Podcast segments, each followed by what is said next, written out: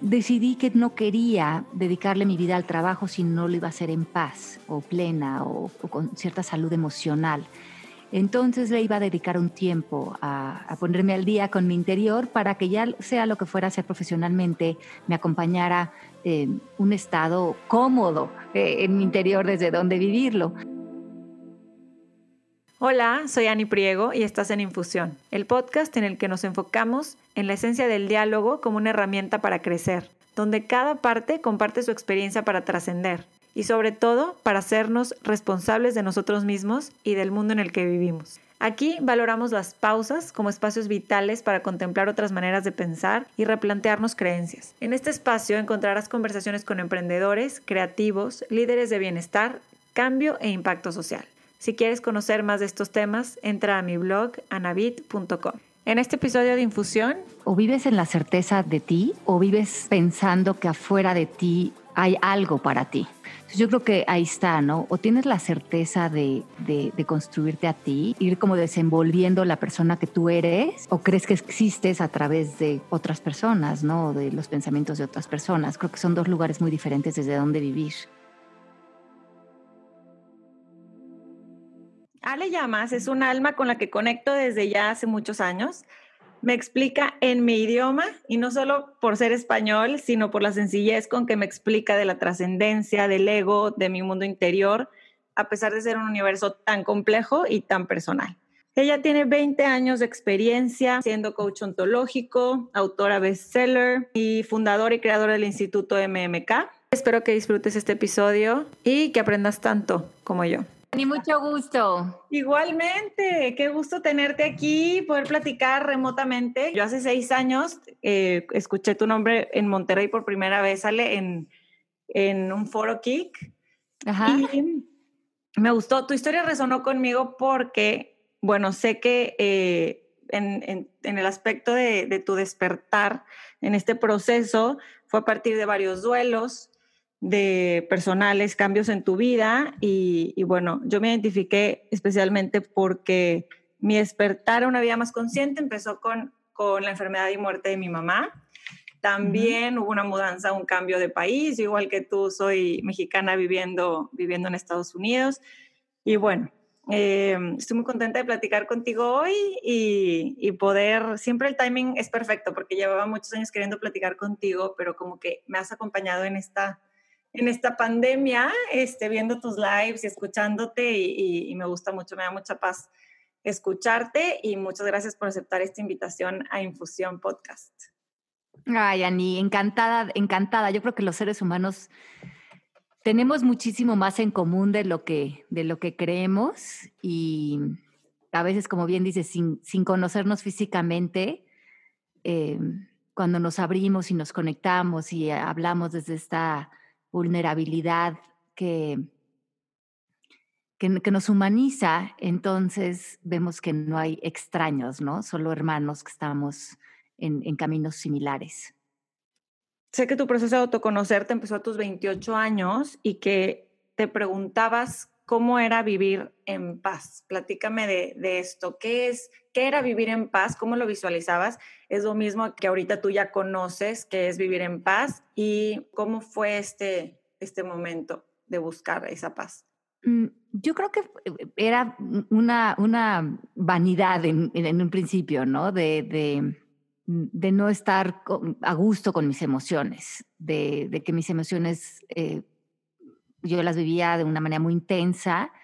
Eh, tenía este ímpetu como muy rebelde desde muy chiquita, pero al mismo tiempo muy sensible y, silenciosa, pero eh, mucho, mucho, mucho disturbio emocional, también un poco por la, la infancia que tuve y la, y la, la niñez que tuve, no, no, no fue una, una niñez eh, con, con, mucha estabilidad para nada y con mucho revuelo en las personalidades de mis papás, mucho conflicto, eh, mucho movimiento de casas y tal. Entonces yo creo que para una persona como yo, que era muy sensible, pero que em, era fácil desestabilizar, digamos, mi barco, no tuve el entorno que eh, apoyara, que yo aprendiera como, como como estabilizarme o como dicen en inglés, como ground you, ¿no? Y mis papás, eh, eh, yo creo que tampoco fueron el ejemplo en ese momento de, de, poder enseñarme, no porque no quisieran, sino porque estaban también en sus propios revuelos emocionales.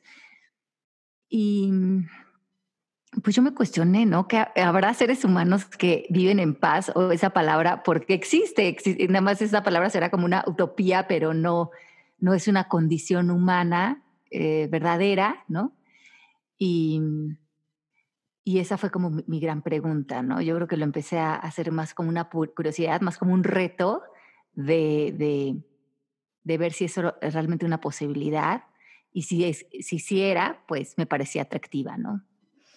Hoy se sabe ya 20 años después que es como el, el, la, la, gran riqueza, ¿no? El deseo de todos, lo que todos queremos es vivir en paz, tener esa paz interior, esa paz mental.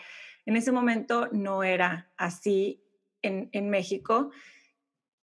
¿Cómo empiezas tú a estudiar? Me ha gustado escucharte decir que, bueno, los, los libros, los mentores, los no tienes que ir directo a, a lo mejor a un tipo de terapia, pero hay, hay muchísimas maneras de empezar este proceso interior. ¿Cuál fue el tuyo, Ale?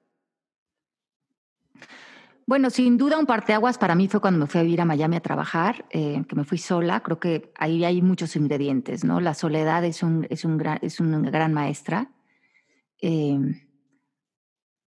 te hace ver muchas cosas de frente y mm, de muchas cosas que a lo mejor puedes huir cuando estás en una vida muy activa o con mucho ruido social o en un trabajo que te absorbe mucho.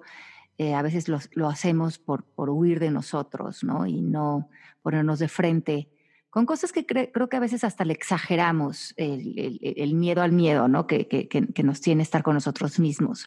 Yo creo que este fue ese primer gran paso, irme a vivir sola a Estados Unidos y pasar muchos fines de semana sola y empezar con, siempre me ha encantado leer, pero eh, empezar a leer más de estos grandes eh, avatars que han caminado este este, planeta, ¿no? Como el Buda, como Gandhi, que ha sido un gran maestro para mí, em, entender qué son las filosofías de vida, cómo se construyen, qué tienen en común todas las enseñanzas que han habido, ¿no? Las grandes enseñanzas, tanto ancestrales como modernas, todas tienen un hilo conductor porque enseñan solamente un solo camino y como descifrar ese camino para mí fue muy interesante durante todos estos años.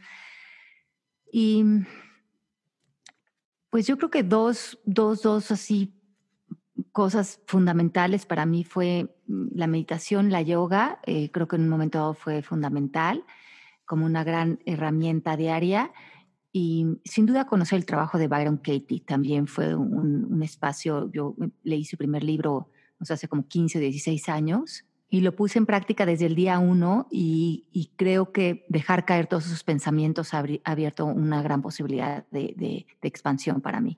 ¿Cómo terminas viviendo en Miami? ¿Cuál era tu trabajo o por qué decides salir de, México? Bueno, en realidad eh, yo no tenía claro esa intención. Yo en ese momento estaba casada, eh, me casé a los 26 años con un chico que era músico, compositor muy talentoso, que ahora él vive en Los Ángeles, y él justamente cuando yo tenía una tienda de decoración y de diseño en México, vivíamos en La Condesa, y él eh, había estudiado en Berkeley, en Boston, y mm, tenía ganas de regresar a Estados Unidos y a seguir con su carrera como productor y compositor en Estados Unidos.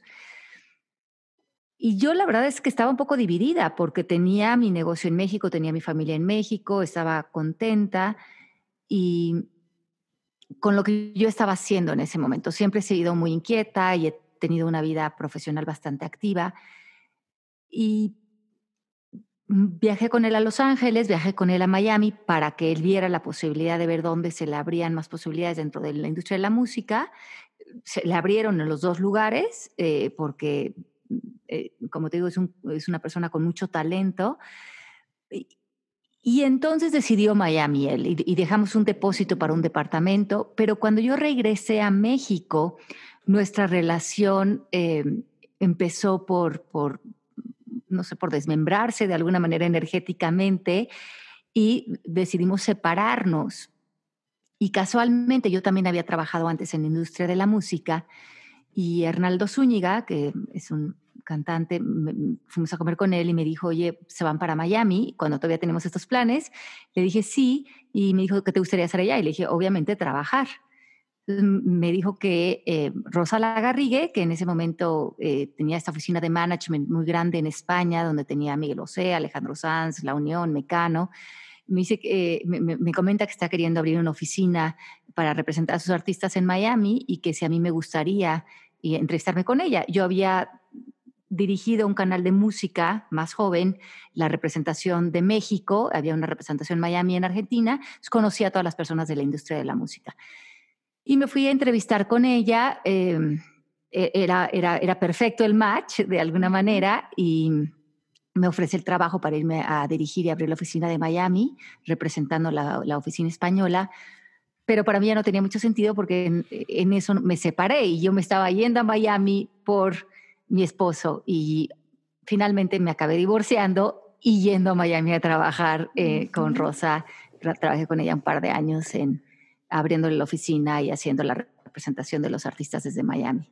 Ok, entonces terminas viviendo en Miami es cuando tienes este tiempo sola y también empiezas a meterte mucho al yoga, ¿verdad? Yo nunca había hecho yoga ahí en mi vida y eh, cuando me fui para allá fue, bueno, me divorcio, me cambio de país, eh, estoy viviendo allá un poco en esta nueva identidad, ¿no? Donde me estoy conociendo eh, como empresaria dentro de otros rubros, mm, también trabajando para una compañía española, todo eso fue lo que para mí fue, era atractivo de este trabajo, que realmente estaba rompiendo muchos paradigmas para mí. Pero en ese momento también muere mi papá y empecé yo a tener dolores en las piernas y alguien eh, me dijo, em, hay, hay, hay, hay, mucha, eh, mucha emoción en, en, las piernas, ¿no? Lo que ahora yoga ya sé que llaman samskaras, ¿no? Esas cicatrices emocionales de mucha Em, represión, yo creo, de muchas cosas que en su momento reprimía en lugar de resolver y transformar y transmutar.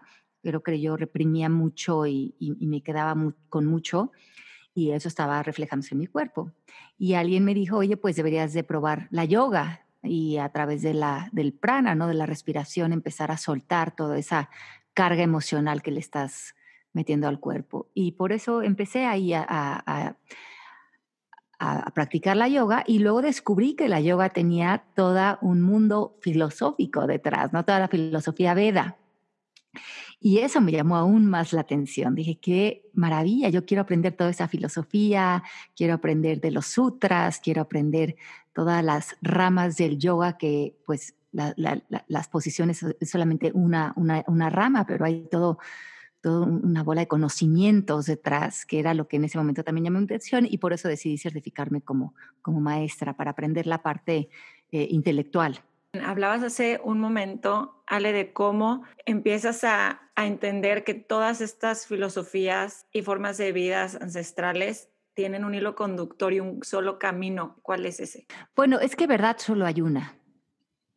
Y la verdad es un estado de conciencia y grandes maestros se han dedicado a estudiar la verdad, como Martin Luther King, como, como Gandhi, ¿no?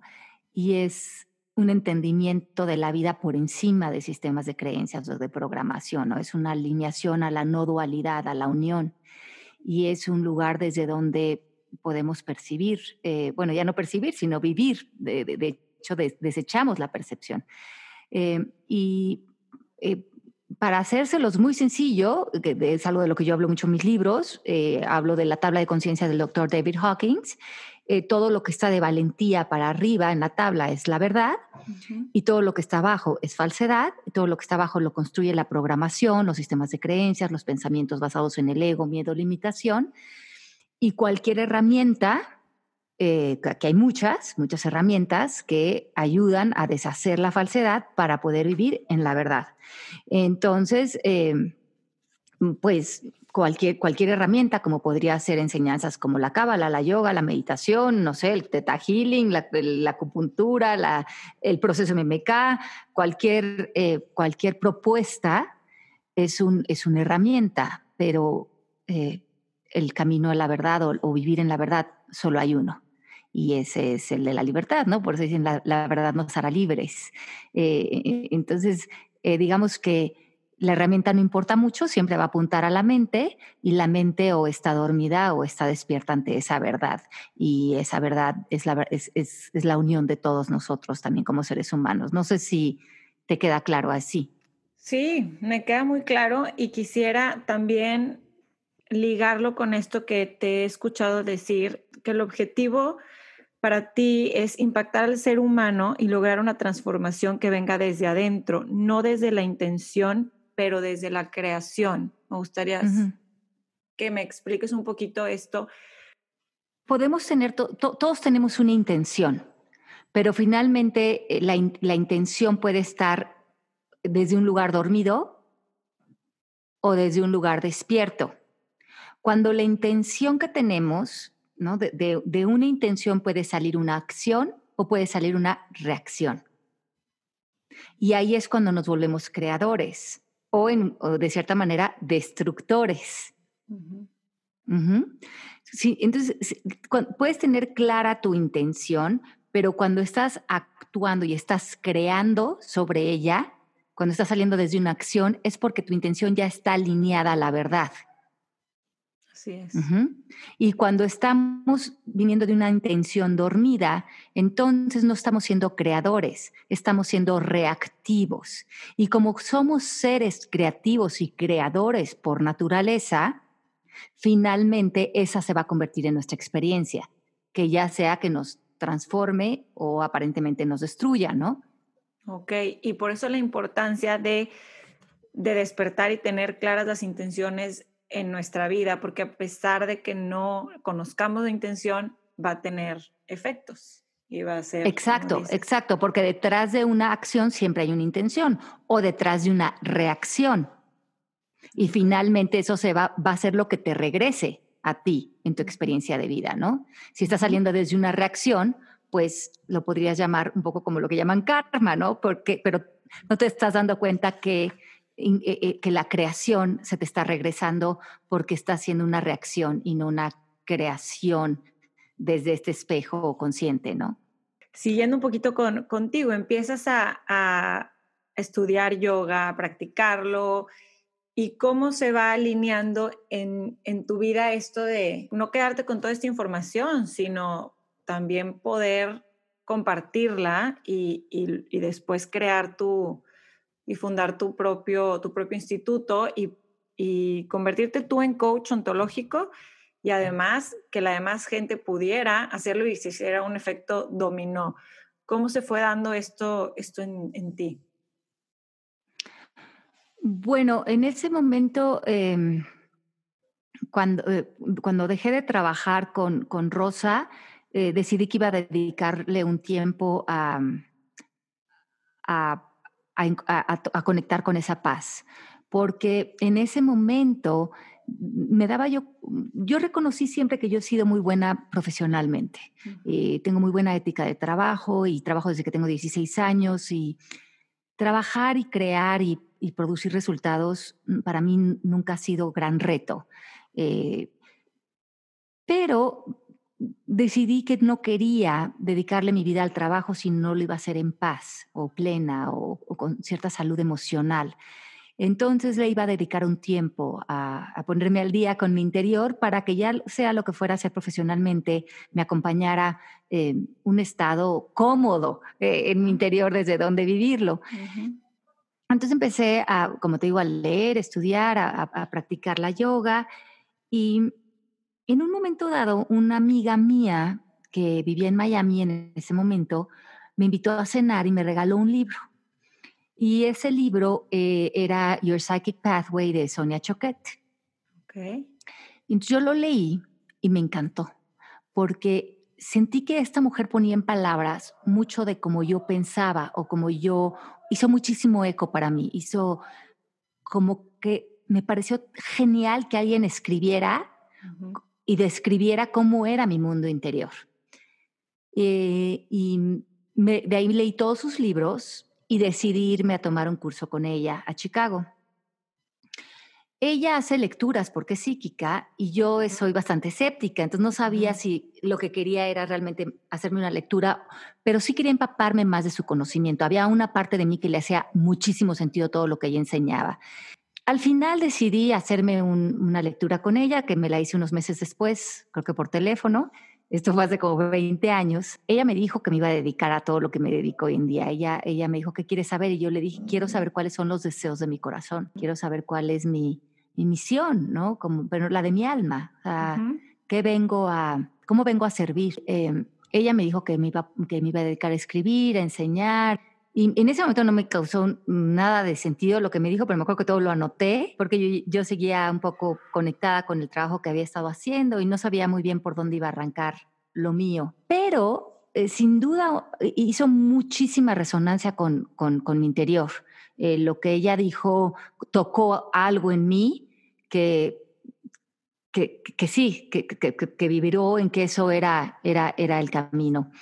Y a lo largo de la vida, ya 20 años después, me doy cuenta cómo haber escuchado eso y haberlo conectado con, conmigo fue muy importante porque durante todos estos años han habido eh, procesos o momentos donde a lo mejor ha habido escasez económica o ha habido ciertos retos y cuando mi esposo o alguien alrededor me dice, bueno, pero está padre tu idea y tu plan, pero hay que ser prácticos, hay que ser realistas, o hay que pagar la renta o hay que tal cosa, em, para mí eso no ha sido un distractor. Em, no, no, yo les digo, e, eso se va a proveer, eso se va a pagar, eso saldrá, mi camino no es por ahí. Eh, y, y hoy, ya 20 años después, me doy, me agradezco que como que permanecí fiel a mi idea, ¿no? Qué importante eso, estar, estar alineados, porque hay mucho ruido en el exterior. ¿Cómo podemos anclarnos? ¿Cómo tú hablas eso del ancla, de no resbalarnos con lo que pase en, en pues, lo que sucede afuera, ¿no? De cómo puedo, en el caso de, mucha gente ahorita, si no teníamos o, o las personas no tenían cierto trabajo interior antes de esta pandemia y esta crisis y pues nos tocó así como de repente, repentinamente el shock, pues yo, yo siento que, que pudo haber estado mucho más, mucho, mucho más difícil, pero hay gente que a lo mejor pues era la manera, a lo mejor no estuvo tan difícil, yo soy más de procesos y como de vivirlos, pero a lo mejor así como en, como balde de agua fría puede tener también ciertos, ciertos beneficios. ¿Tú qué, tú qué has coachado a tanta gente y que, has, y que platicas con tanta gente, ¿cómo podemos así prácticamente de alguna manera anclarnos a nuestra vida interior con tanto ruido afuera, con tantos, como dices, esto, a lo mejor a consejos bien intencionados o, o realidades que están, que, que, las personas a nuestro alrededor tienen, ¿cómo podemos nosotros serle fiel a la nuestra? A, mí me viene a la mente la palabra certeza, ¿no? Eh, o vives en la certeza de, ti, o vives pensando que afuera de ti hay algo para ti. no sé si es un reconocimiento o una mm, complacer o es el que dirán o es ¿no? Entonces yo creo que ahí está, ¿no? O tienes la certeza de, de, construirte a ti y de conocerte a ti y de ir como desenvolviendo la persona que tú eres, o, em, o crees que existes a través de otras personas, ¿no? De los pensamientos de otras personas. Creo que son dos lugares muy diferentes desde donde vivir. Me gusta. De hecho, hay, Em, pues tú hablas mucho de, de, nuestro poder y de que está dentro de nosotros, ¿no? Que, que a veces creemos que nuestro poder, poder, está allá afuera y lo buscamos afuera y está dentro. ¿Qué es para ti ese poder? O sea, ¿cómo, cómo describes ese poder que tenemos todos dentro de nosotros? Me gusta mucho la descripción que hace David Hawkins en el libro de, de El poder eh, versus la fuerza, ¿no? Entonces, e, e, él lo que dice es que la fuerza actúa sobre algo. Y eso es como nos ha enseñado eh, el ego, creer que tenemos poder, digamos, pero en realidad es fuerza. Y la fuerza se va quedando sin fuerza, porque constantemente está luchando contra algo, peleando algo, eh, está en contrastes, está en miedo, está en separación, está desgastándose, está queriendo conseguir algo, está queriendo cambiar algo, está queriendo controlar algo, está queriendo cambiar a otros, está mm. viendo si acepta o si no acepta, o está en, gusto o en desagrado. E, e, esa es la fuerza. El poder no hace nada. El poder es como la gravedad. Desde la mayor elegancia posible, logra todo.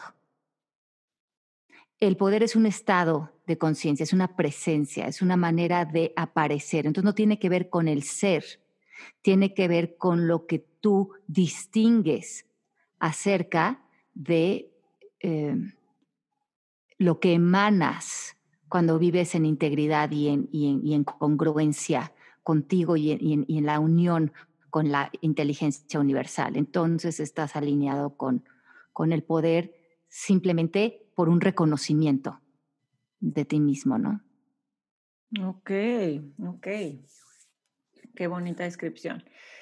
Estamos en ahorita escuchando y bombardeados de estos, de estas frases que a lo mejor has escuchado, que es crear la mejor versión de nosotros, este, ser, ser mejores, em,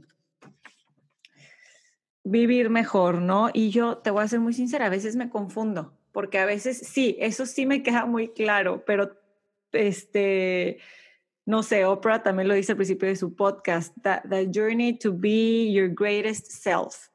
Y sí, sí siento que todos deseamos eso, ser, ser mejores seres humanos, ser, ser más amables, ser más saludables. Siento que es algo con lo que me identifico, pero al mismo tiempo leo y te escucho decir, pues que no hay una mejor versión, que, es aceptarnos como somos y trabajar con lo que tenemos. Platícame de esto, me encantaría conocer tu, opinión este, y aprendizajes de esto. Bueno, es que yo lo escucho como un pensamiento que está apuntando al futuro, ¿no? Que es un tiempo psicológico que no existe. Eh, entonces, yo simplemente lo, lo resumiría a un pensamiento, ¿no? Existe una mejor versión de mí, es verdad. Es absolutamente cierto. Podría a lo mejor existir una versión mejorada para el ego, pero a nivel conciencia, ¿y quién soy yo en el presente, en este momento donde realmente estoy en conexión y en comunión con la vida cuando tengo ese pensamiento? ¿En qué contexto me pone ese pensamiento? Pareciera que a mí me pondría en un pensamiento donde me hace falta algo, en donde estoy en carencia, en donde tengo que eh, hacer algo, ¿no? Me, pone, me lleva a la acción, al hacer.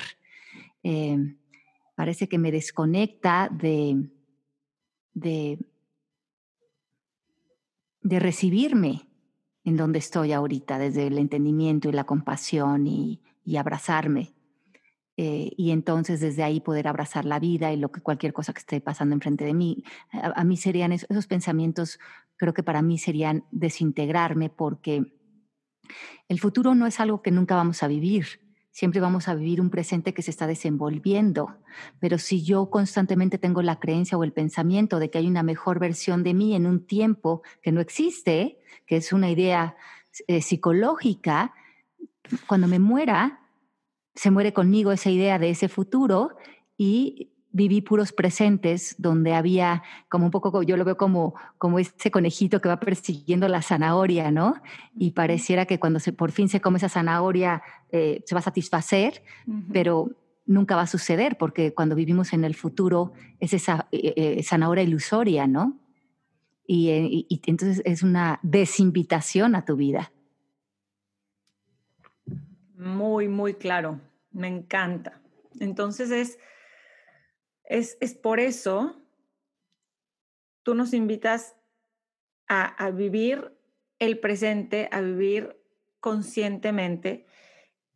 Y hay algo en, en, tus libros que me llama la atención, Ale, que es los títulos de varios que tienen que ver con el arte, el arte de la pareja, el arte de, de conocerte, el arte de educar, que me encanta. ¿Cómo, relacionas tú el arte? Porque para mí pues es una expresión, es este, pero, pero la puede reinterpretar la gente de millones de, formas. Y, me gustaría saber tú, pues cómo lo relacionas con tus libros, ¿no? Y tu mensaje. Bueno, es que finalmente creo que vivir es un arte. Vivir es un arte porque hay, porque cuando estamos viviendo, no sobreviviendo, que es lo que muchos hacemos a lo largo de la vida, pero cuando estamos viviendo, eh, vemos que en la vida puede haber diseño, puede haber armonía, puede haber diseño de nuestras relaciones, de nuestro trabajo, de, de lo que comemos, de, diseñamos nuestros espacios, eh, diseñamos la manera en que nos comunicamos y vamos generando esto de una manera artística. Como te digo, somos creadores, creamos nuestra vida, creamos nuestros días, creamos quienes somos, construimos todos los días alternativas y, las, y, darnos cuenta de que podemos ir diseñando eh, y, generando una vida que sea armónica, funcional, bella, eh, disfrutable, como es el arte. Y entonces podemos llevar esto, el arte a la pareja, el arte de educar, el arte, veámoslo como un arte, como algo magistral, como algo que nosotros estamos dando los brochazos de lo que estamos eh, pintando para nosotros, ¿no? Hay un, autor que me gusta mucho que seguramente conoces, Gary Subak, y dice que este es un, que eh, le llama como a, a nuestra vida en el planeta Tierra como Earth School hay un destino para cada alma. Tú dices que lo creamos. He también escuchado mucho que somos co-creadores, ¿no? Con, esta divinidad. ¿Cómo te identificas tú con esto? Mm. Yo siento que, como tú decías, ya viendo la intención desde otro punto de vista, sí creo que todo es producto de una intención, hasta el mismo universo.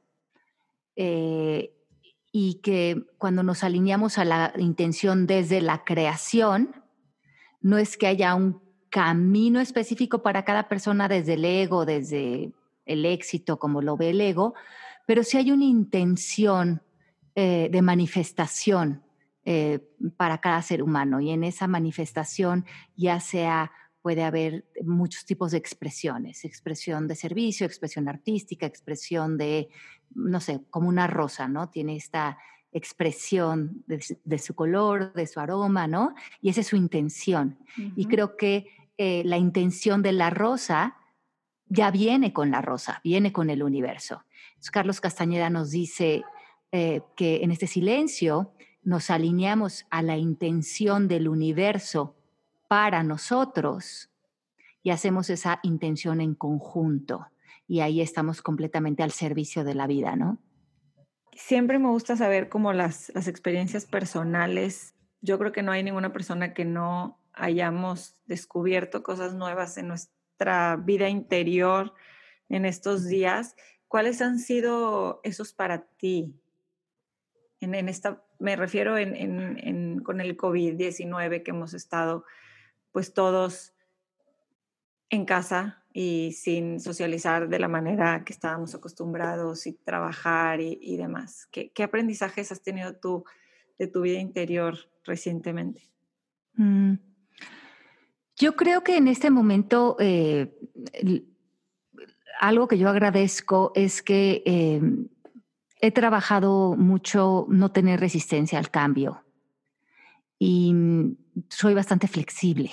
Y yo creo que eso es algo que Ah, he visto que en esta temporada es algo que se agradece, ¿no? Eh, la capacidad de adaptarte y la flexibilidad para seguir generando tu vida alrededor de lo que sean tus, tu propósito. Para mí mi propósito ah, hoy, hoy, en, día en mi vida es pasarla bien. es, es, ser feliz, es estar contenta, es, es estar entregada a mi vida. Y, y creo que mm, para poder estar ahí, hay, muchas veces hay que soltar. Hay que soltar lo que en su momento hacía sentido. Y yo creo que para muchos de nosotros en febrero hacía sentido una vida y ya le habíamos agarrado el caminito y para y ahorita la vida nos está diciendo probablemente lo que funcionaba en febrero de lo que te hacía feliz o lo que te conectaba o lo que te daba económicamente o tal ya eh, de alguna manera se frenó, digamos. Creo que lo que está sucediendo es que mucha gente sigue con viéndose en el retrovisor. Bueno, cuando esto pase, vuelvo a mi fórmula que ya me había salido. Sí. Eh, creo que lo, que lo que yo he aprendido eh, o lo que he visto de mí es que no estoy dispuesta a no pasarla bien o a vivir en una vida que estoy como entre paréntesis, como bueno, es que estoy esperando a que esto pase o a que o a mi vida como antes, ¿no? Entonces, em, nada, yo ahorita me, yo vivo en Miami normalmente, ahora me estoy como mudando a Colorado, justamente por eso, porque aquí estoy siendo muy feliz ahorita, estoy en mucho contacto con la naturaleza y estoy viviendo una vida que no quiero que pase. Estoy viviendo una vida que estoy entregadísima a ella, estoy feliz, salgo diario en mi bicicleta, que es algo que me encanta, eh, medito, camino, eh, me río, me echo un vino con mi marido. Entonces, lo que aprendí es que no estoy dispuesta a poner una vida entre paréntesis. Si esto es lo que hay ahorita, está maravilloso, esta vida está increíble, es muy diferente de la que tenía hace unos meses, pero rápidamente me acomodé, reestructuré mi escuela y, se los dije a todo el mundo en la escuela, somos 25 personas trabajando en el instituto, desde el día, desde la primera semana les dije, yo viajo o viajaba todas las semanas con la escuela. Les dije, cancelamos todos los viajes del 2020 porque yo no quiero tener en mi cabeza o en mi negocio la idea de que va a funcionar como funcionaba hoy tiene que funcionar de la manera en que funciona hoy el mundo, porque yo no quiero que nadie de ustedes ni yo sintamos que estamos tampoco entre paréntesis con la escuela. Vamos a rediseñarla, vamos a reestructurar todo y ya esta es la nueva, la nueva escuela y está increíble y creo que a todos nos dio mucha paz porque nadie está esperando nada, eh, de nada. Esperar, eh, otra vez te ponen esa idea del futuro, ¿no? Entonces creo que si no te está divirtiendo o no estás contento con la realidad que estás viviendo, yo le quitaría los paréntesis a la vida y me empezaría a entregar a esta nueva realidad, que finalmente la realidad es tu estado de conciencia. Y para mí es muy claro que yo vengo a pasarla bien, a pasar la bomba, a disfrutar, y lo de afuera, de como bien me han enseñado, tú no eres tus circunstancias, tú creas esas circunstancias, ¿no? Me encanta, me encanta. Qué bonito que estás allá y qué mm, hermosa manera de ponerlo. No queremos vivir en paréntesis, ¿no? Hay que vivir el presente y no esperar al después, ni, ni él, ahí estaba antes, yo me veía así. Me quedo con mucho. Te agradezco muchísimo. Ay, Ani, qué linda. Gracias a ti por considerarme y por invitarme a tu podcast. Por último, este podcast, como sabes, se llama Infusión y me gustaría saber si tu vida fuera una infusión, ¿Qué ingredientes no pueden faltar? Si mi vida fuera una infusión, yo creo que los ingredientes primordiales serían confianza, ceder el paso, humildad, valor y buen humor. Creo que esos, esos ingredientes son, son valiosos para que eh, el espíritu se mantenga alegre. ¿Cómo están? Al final, como pudieron escuchar, se me olvidó preguntarle durante la entrevista algo tan importante para mí y que yo creo que si ustedes escuchan episodios anteriores y, y, les gusta infusión, pues saben que es una pregunta que le hago a todos los invitados al final si tu vida fuera una infusión, ¿qué ingredientes no deben faltar?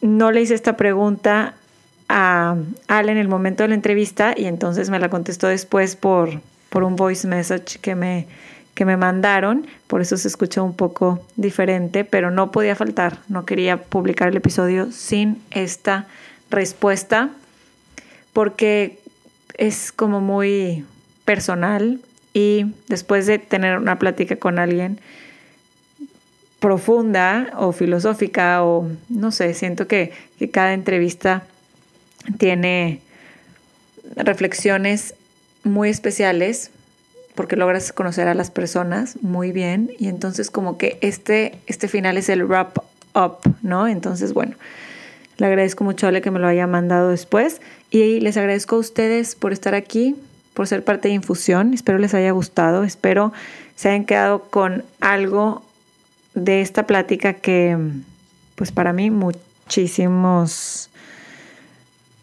temas fueron clave. Muchísimos temas, como le dije, son dudas que he tenido y que me van surgiendo a través de todos estos mensajes que, que vamos recibiendo, vamos leyendo en Instagram, en un libro, en un podcast. Entonces como que a veces se revuelve todo y, me gustó platicar con Ale que me pudiera como centrar en esta vida consciente que quiero llevar y que estoy comprometida a llevarles a ustedes también herramientas a través de estas conversaciones para que puedan llevar una vida consciente también y estemos todos en este camino. Les recuerdo que en Instagram estoy teniendo lives muy padres. Si quieren seguir también esta conversación y estas reflexiones en redes sociales, entren a arroba infusión podcast. Por ahí platicamos y bueno, a no vivir esta vida en paréntesis con este gran mensaje que nos dejó Ale. Ya no pensar en el después, cuando pase esto, sino a vivir ahora, a vivir el hoy y a vivirlo bien. Un abrazo a todos. Gracias. Bye bye.